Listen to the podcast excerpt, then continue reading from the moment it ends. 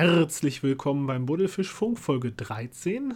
Mein Name ist Sebastian Kempke und bei mir ist Dirk M. Jürgens. Neulich saßen wir wieder einmal im Buddelfisch-Kolosseum und ergötzten uns daran, wie sich die Gladiatoren im Staub unter uns auf unterhaltsame Weise ums Leben brachten.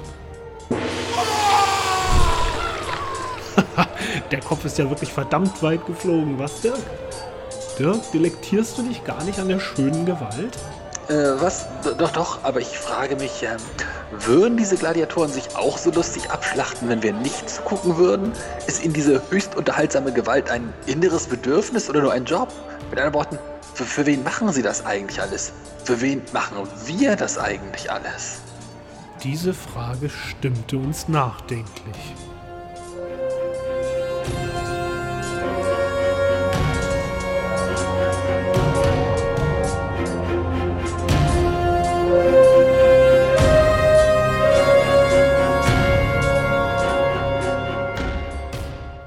Die Frage, für wen machen wir das eigentlich alles, die stellt sich wahrscheinlich jeder Künstler mit äh, relativer Regelmäßigkeit, egal ob es die Panflötenspieler in der Innenstadt sind oder, äh, oder Schauspieler auf der Bühne.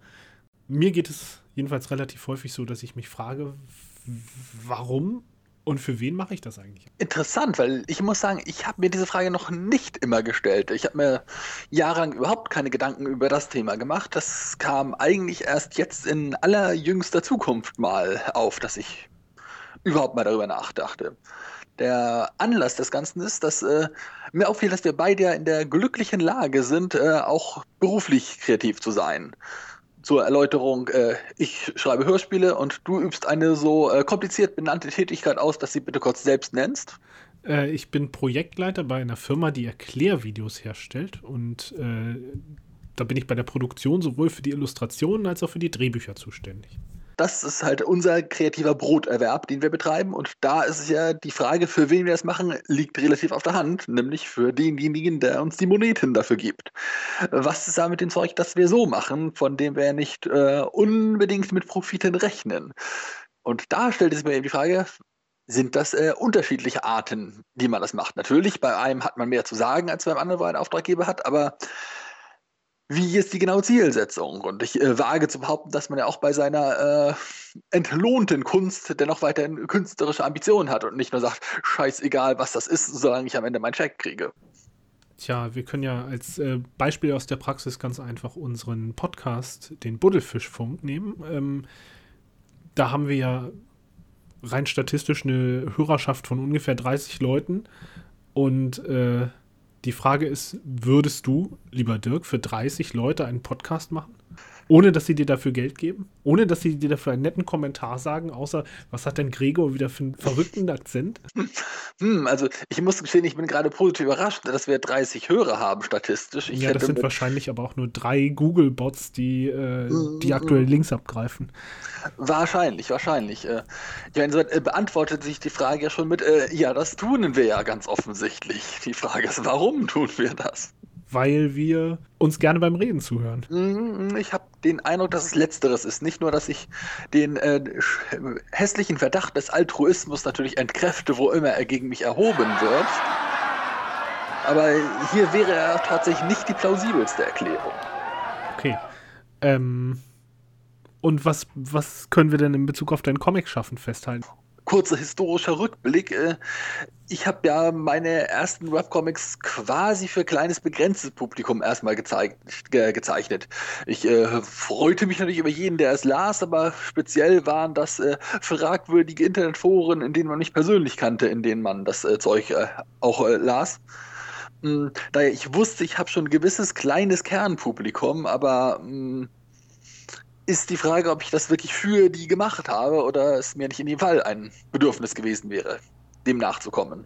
Wenn du, wenn du tatsächlich für das Bad Movies Forum als äh, Zielgruppe gearbeitet hast, dann ist es natürlich schon vielleicht auch äh, ein seltsamer Moment, wo man bemerkt, für, welch, für wen man das eigentlich gerade tut, oder? Wenn, wenn dann äh, die gackernde, geifernde Gruppe üblicher Verdächtiger über deine Webcomic-Episoden herfällt, denen du mit äh, spannenden Leitmotiven aus dem Forumsalltag äh, kommst, dann äh, hat das wahrscheinlich auch äh, ja, außer dass es dir und denen vielleicht Spaß macht, natürlich auch nicht viel mehr tiefer, als wenn, wenn man einen Webcomic macht, der äh, speziell auf Fans von World of Warcraft zugeschnitten ist mhm. oder so. Äh, ja, auch da insoweit, man muss sagen, das war ja nicht meist speziell für die Maß geschneidert. Also äh, die konnten mit vielen was anfangen, weil die halt einen ähnlichen Humor wie ich hatten. Ähm, mhm. Ja, für die Hörer, die es nicht wissen, meine Comics sind tatsächlich komisch gemeint. Das fällt nicht jedem auf. Ähm, ja, also ich meine, mir ist natürlich klar, dass andere Leute, das, was andere Leute reden und denken, generell scheiße ist. Aber scheiße ist guter Dünger. Entsprechend äh, wächst ein äh, Comic, der Feedback bekommt, äh, besser als einer, der es nicht tut.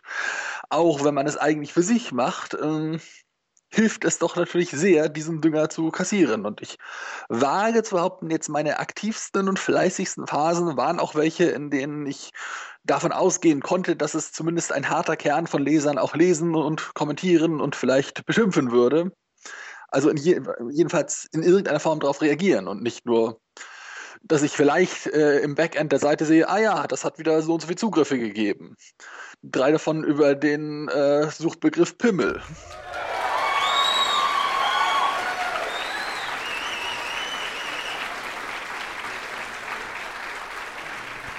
Ähm, du hast ja auch, wie du gerade erwähnt hast, Comics gemacht, die bei deiner vermeintlichen Zielgruppe damals äh, nicht so gut ankamen.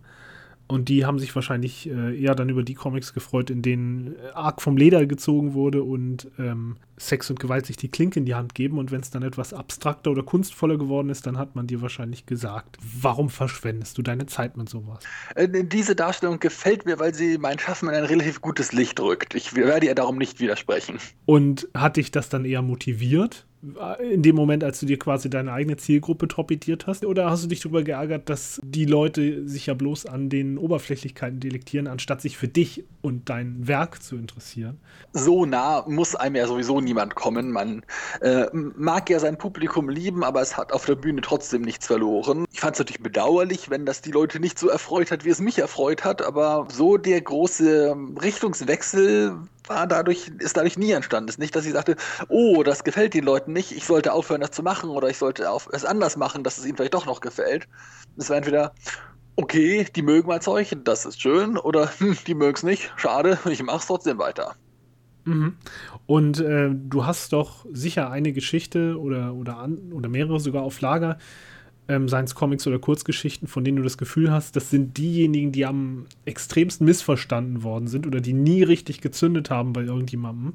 Und trotzdem ist es vielleicht, sind darunter deine persönlichen Favoriten zu finden.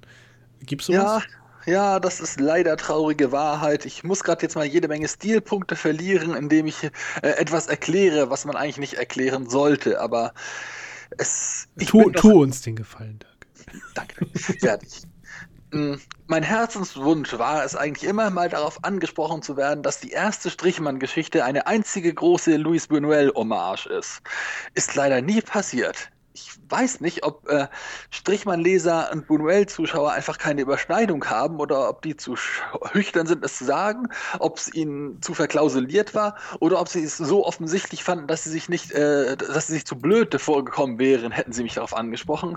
Aber tatsächlich ist Kommissar Strichmann und der andalusische Flughund, ja schon an Dalis und Buñuels der andalusische Hund vom Titel her angelehnt, eigentlich eine Art, äh, ich will nicht sagen verklausuliertes Remake, aber zumindest der Erzählstruktur von Louis Buñuels Der diskrete Charme der Bourgeoisie nachempfunden. Und äh, da bin ich sehr froh und sehr stolz drüber und äh, lache da sehr lange und sehr laut für mich allein drüber. Und mh, hm, naja, es macht es nun nicht schlechter, dass es niemandem jemals aufgefallen ist, aber es würde mich freuen, wenn es mal jemand aufgefallen wäre. Die Chance habe ich jetzt natürlich versaut, indem ich es erklärt habe, aber ich rechne eh nicht mehr damit, dass es noch passiert wäre. Die meisten Leute, die sich mit dem Titel auseinandergesetzt haben oder die den Titel gesehen haben, äh, die werden wahrscheinlich gedacht haben, hey, das ist eine Anspielung an Salvador Dali. Mhm. Und denen ist gar nicht klar, dass der andalusische Hund eben auch von jemandem anders mhm. als mhm. Salvador Dali äh, gemeinsam gestaltet wurde. Ähm, von daher vielleicht auch nicht ganz so perfide geplant, was die Titel, äh, was den Titel betrifft. Mm, das ist so ein bisschen so, als ob man sagen würde, Dirk M. Jürgens Thriller, das ist eine Anspielung an John Landis und alle Leute denken, hey geil, der hört ja Michael Jackson. Ja, ja, das ist wahr, das ist wahr, aber ich möchte anmerken, im Rotlichtbezirk derselben Geschichte äh, taucht ein Etablissement namens Diskreter Charme auf. Das hätte die Leute darauf hinweisen können.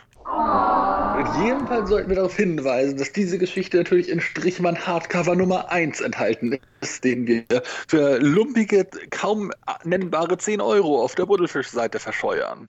Und das merke ich einfach mal so an, ohne irgendwelche Hintergedanken. Richtig. Sind wir dann alle verrückt geworden? 10 Euro für ein Hardcover-Band mit äh, der Hälfte aller Strichmann-Comics. Ähm, das ist wirklich ziemlich günstig. Ähm, webshop.buddelfisch.de ähm, ja, für wen haben wir das jetzt gerade gemacht? Stellt sich da ganz aktuell die Frage. Ich denke, das wird, wir, wir, wir gehen einfach davon aus, dass die äh, Algorithmen der, der Google-Bots mittlerweile so gut sind, dass sie auch noch ein paar Testexemplare ordern. Gibt es denn Dinge, die du speziell für andere Leute tust? Gibt es äh, manch ein Projekt, wo du dir sagst, okay, so wichtig ist mir das Projekt eigentlich gar nicht, aber ich mache es trotzdem, weil äh, dieser oder jener mit dranhängt oder weil das ein gutes Gemeinschaftsprojekt ist? Äh, hast du sowas auch schon mal gehabt? Puh, tatsächlich nichts Größeres. Also ich habe erst schon mal mich äh, an kleineren, was weiß ich, Zeichenstunden mit anderen Leuten oder so zusammengesetzt, einfach meine Geschichte zusammengesponnen, an die ich jetzt nicht unbedingt wirklich glaubte, aber generell steht tatsächlich doch äh, das Produkt im äh, Mittelpunkt. Also manchmal Sie, haben, Sie haben Zeichenstunden genommen. Gegeben, nicht genommen. Äh, ja, auch das gehört zum Weltbeherrschungsplan. Dafür sorgen, dass mein Zeichenstil der einzig künstlerisch akzeptierte wird. Ah, okay. Mhm. Ja, mhm. also bislang äh, hat er sich ja noch nicht so richtig Weg, ausgebreitet. Ne? Das ist ja. Wenn die Leute wieder anfangen, Linkshänder umzugewöhnen, dann wird das aber zunehmen, okay, denke ich. zurück zum Thema. Ja, aber dann kann ich die oben gestellte Frage auch nochmal konkretisiert auf dich abfeuern. Hm, für wen hast du Sparrow Bridge direkt gemacht? Das ist ja so, ich nenne es jetzt mal dein klassischer eigener Comic, nicht wie die Sturmboje, was unser gemeinsames Ding ist. Hm. Und dass er durch viele Inkarnationen gegangen ist und in dem ja vieles heraus experimentiert wurde. Und darum interessiert mich doch wirklich, würdest du den eher als ein, damit will ich äh, das Publikum für mich gewinnen, Comic oder ein, damit äh, lebe ich mich aus, Comic bezeichnen, betrachten? Also, falls sich noch irgendjemand an den Webcomic erinnern sollte, da habe ich vor zwei, drei Jahren zuletzt irgendwie äh, was für gemacht. Ähm, das ist eigentlich eine Sache, die mich nur absolut persönlich betrifft. Also ich glaube nicht, dass äh, ich da jemals irgendwas für eine Leserschaft gemacht habe. Ich glaube, dass es damals, ich glaube um 2010, 2012 rum irgendwie ähm, diverse Aktionen auf Facebook gab, wo ich irgendwelchen Leuten Bilder geschickt oder geschenkt habe. Und sicher auch das eine oder andere Feedback berücksichtigt habe.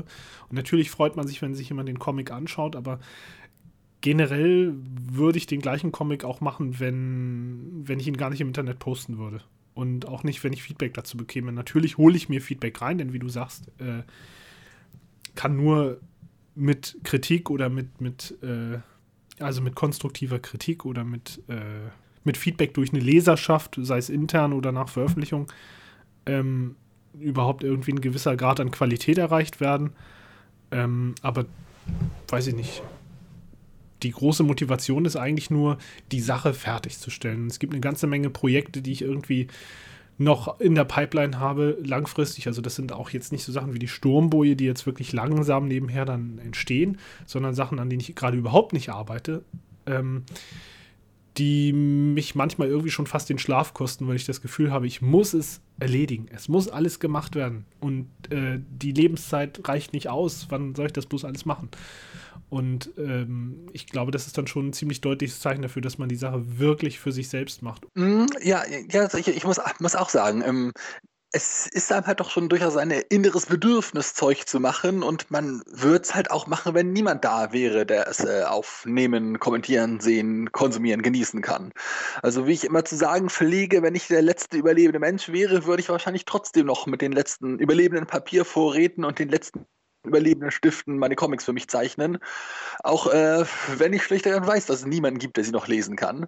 Und ähm, da, wie du eben auch sagst, äh, denken viele Leute meistens etwas sehr stark in Schubladen, als wenn man das entweder für sich oder für andere macht, aber so hart ist das ja gar nicht getrennt. Man kann ja gucken, guck mal, das ist mein persönliches Ding, gefällt das noch jemandem? Und wenn es jemandem gefällt, ist das schön. Wenn es niemandem sonst gefällt, ist das schade, aber es ändert einen ja nicht daran, dass man äh, es trotzdem zu machen hat, einer höheren Pflicht gehorchend. Ja, es gibt ja auch sicher eine ganze Menge Produkte, muss man dann schon sagen, auch im Comic-Bereich, die speziell auf eine Zielgruppe ausgelegt sind. Manchmal schlägt sich das nur so nieder, dass man zum Schluss, wenn es dann gedruckt wird, zum im Verkauf dann einfach noch den Aufkleber draufklatscht, dass es sich um eine Graphic Novel handelt. Äh, das ist dann halt äh, ein Marketinggedanke, wo eine spezielle Zielgruppe bedient werden soll. Ähm, manchmal passiert das schon in der Planungsphase. Sicher haben wir zum Beispiel bei der Sturmboje auch drüber nachgedacht, was soll im nächsten Heft passieren, damit die Leute, die das erste Heft gelesen haben, halt äh, ja noch mehr über die Welt erfahren, in der das spielt und äh, das baut dann halt aufeinander auf und natürlich nimmt man dann auf die Leser Rücksicht ähm, in einer gewissen Weise. Aber es ist nicht so, als ob wir uns jetzt Gedanken darüber machen, wie wir möglichst viele Leser damit erreichen können, indem wir den Stoff auf die Leute zuschneiden. Ja, ja, genau, das das finde ich eine schöne äh, Unterscheidung, wie du es da gemacht hast. Äh, man nimmt halt Rücksicht drauf, aber man schneidet es nicht auf sie zu. Und das äh, weil die wenigsten Sachen sind ja so konkret und so detailliert äh, in der eigenen Inspiration festgelegt, dass man da keinerlei Variationen irgendwie machen kann. Da ist ja vollkommen legitim, wenn man dann so ein bisschen guckt, das auch den Leuten zugänglich zu machen, dass es ihnen auch entgegenkommt. Also ja, bleiben wir bei der Sturmboje, wo wir, die uns ja durchaus ein Bedürfnis ist, aber von der wir auch wollen, dass sie tatsächlich gelesen wird. Hm, da hatten wir auch öfters gerade was Zusammenstellung von Erst- und Zweitgeschichte eingeht. Erklärung für die Leser. Ja, wir haben tatsächlich schon recht weit vorausgeplant, auch wenn es jetzt gerade nur zwei Hefte und ein Special gibt. Da, da, ist uns auch schon öfters aufgefallen, dass die eben aufeinander abgestimmt sein sollen. Dass wenn wir eine sehr düstere Hauptstory haben, wir jetzt nicht auch noch eine düstere Zweitstory haben können, sondern denn eine zumindest etwas lockerer und um, ähm, wenn die Hauptgeschichte schon äh, abgedreht ist, dann, na gut, mir fällt gerade in den ersten, in Sturm, wo 1 sind beide Geschichten sehr abgedreht, aber äh, so rum geht es ja auch besser. Wir wollen ja lieber zu heiter als zu düster sein in der Serie. Ja, also man kann zumindest von der, von der Zweitstory im ersten Heft sagen, dass äh, die Tabaktine, äh, wo es um einen Geist in einem Tabakladengeschäft in Lübeck geht, äh, der halt ähm, ja, seine Ruhe finden soll und äh, unsere paranormalen Ermittler Jan Storm und Chris Kunrichson sollen dem Geist halt dabei helfen. Gezeichnet von der sympathischen Katrin Felder, nebenbei bemerkt.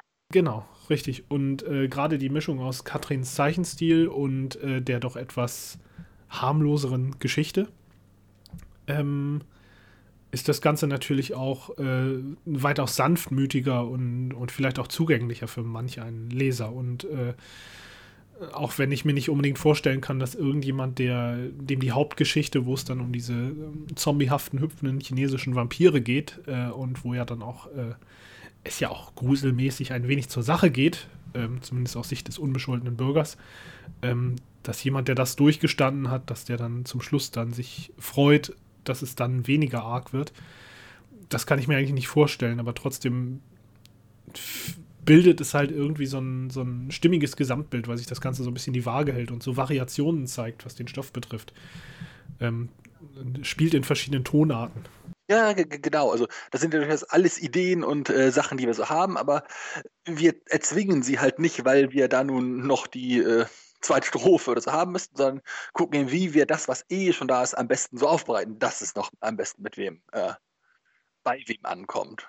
Was interessant ist, was mir gerade einfällt, dass wir jetzt immer natürlich sehr auf äh, positives Feedback gegangen sind, wobei ich gar nicht mal glaube, dass das tatsächlich alles ist, was äh, einen als Kreativen belohnt.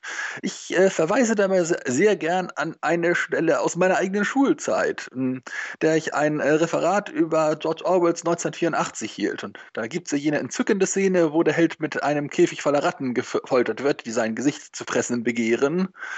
Und während ich diese schilderte, äh, sah ich äh, in die Runde und sah, wie eine Klassenkameradin der ersten Reihe äh, sehr angewidert das Gesicht dabei verzog. Und ich dachte, hey, ich habe eine Reaktion erzielt.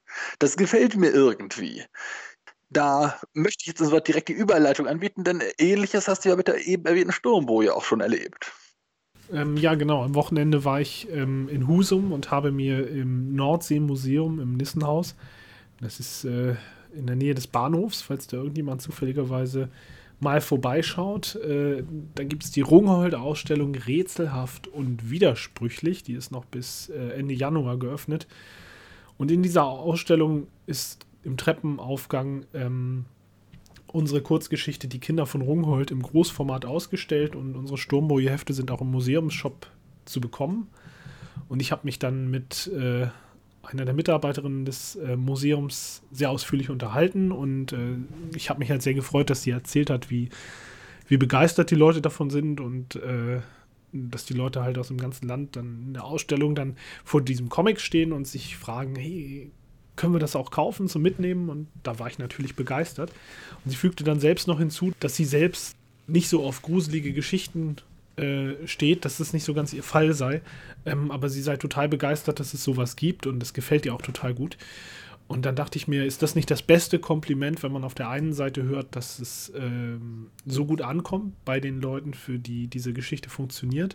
Und die Leute, bei denen es nicht gut ankommt, das ist nur deswegen, weil ihnen das Ganze zu gruselig ist. Also die Geschichte funktioniert dann trotzdem. Ein besseres Kompliment gibt es ja gar nicht. Ja, genau, genau. Gerade mit Horror möchte man nicht nur positive ähm, Ergebnisse erzielen. Ich meine, wer eine Gruselgeschichte schreibt und alle Leute sagen, oh Mann, ich habe noch nie im Leben so gelacht, ich weiß nicht, er hat kriegt positives Feedback. Ich habe aber das Gefühl, er wird nicht ganz zufrieden damit sein. Vielleicht ist es wohl tatsächlich mehr, dass man eine Reaktion erzielen will, dass man mit seinem Schaffen auf äh, andere Menschen einwirken will. Ob das nun positiv oder negativ bei ihnen angenommen wird, ist da vielleicht tatsächlich zweitrangig.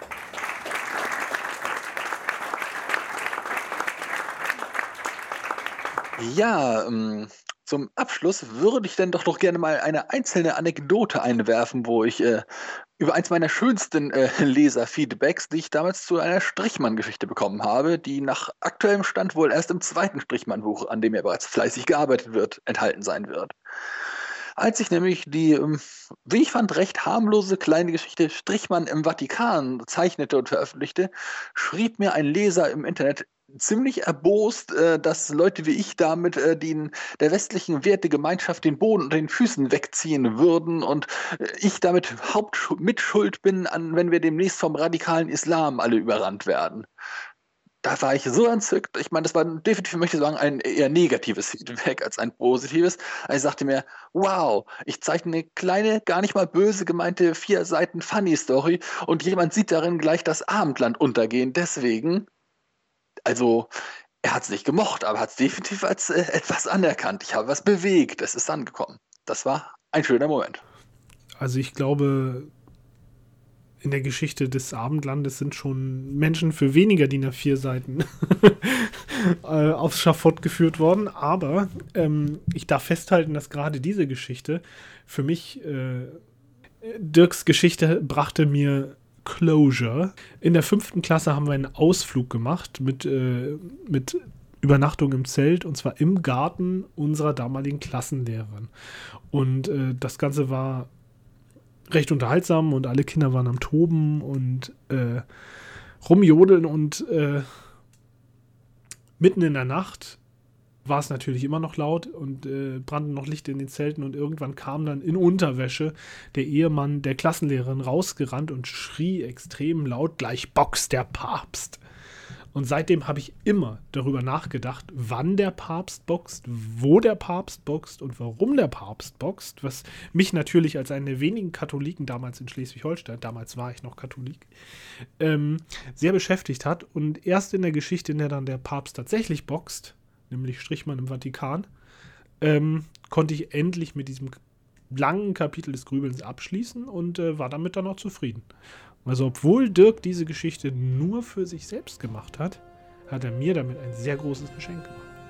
Damit haben wir versucht, das Thema ein wenig einzukreisen und äh, wir hoffen, dass unsere zahlreichen Hörer äh, sehr viel Spaß mit dieser Folge des Buddelfischfunks hatten. Mein Name ist Sebastian Kemke und wie immer habe ich gesprochen mit Dirk M. Jürgens. Und äh, wenn euch die Folge gefallen hat oder wenn ihr Lust habt, uns einen Vorschlag zu machen, worüber wir sonst nochmal sprechen können, dann äh, schreibt uns doch eine Nachricht oder hinterlasst einen Kommentar auf unserer Seite unter www.buddelfisch.de. Dann bis zum nächsten Mal.